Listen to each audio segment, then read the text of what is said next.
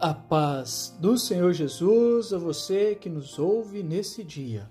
A leitura diária de hoje, Lucas 4, versículo 4.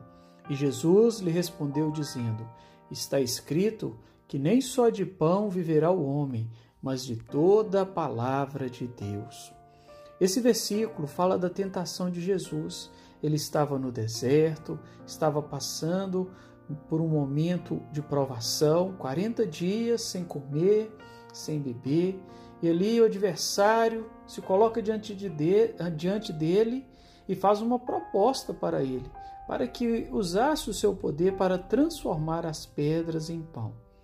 E Jesus ali ele responde: Nem só de pão viverá o homem, mas de toda a palavra de Deus. Tudo que há neste mundo é muito bom, satisfaz o nosso corpo. Deus assim o fez. Deus criou tudo isso para que o homem pudesse cuidar. É agradável aos olhos de Deus nós usufruirmos de tudo aquilo que o mundo nos dá. Mas, às vezes, nos esquecemos e nos preocupamos só com as coisas deste mundo. E queremos que o poder de Deus ele atenda às nossas necessidades para esta vida.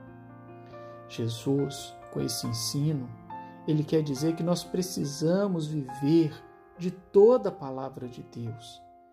Mas que palavra de Deus é essa? A palavra de Deus, ela nos ensina a colocar o Senhor em primeiro lugar, a atentarmos para as necessidades da nossa alma e não do nosso corpo. Porque a palavra de Deus, ela satisfaz a alma. Jesus veio com uma preocupação em salvar a alma. Jesus não queria salvar o corpo.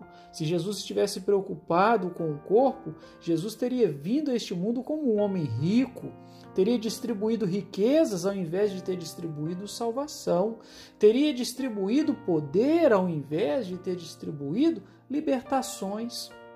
Jesus, ele diz, veio para nos dar uma vida eterna.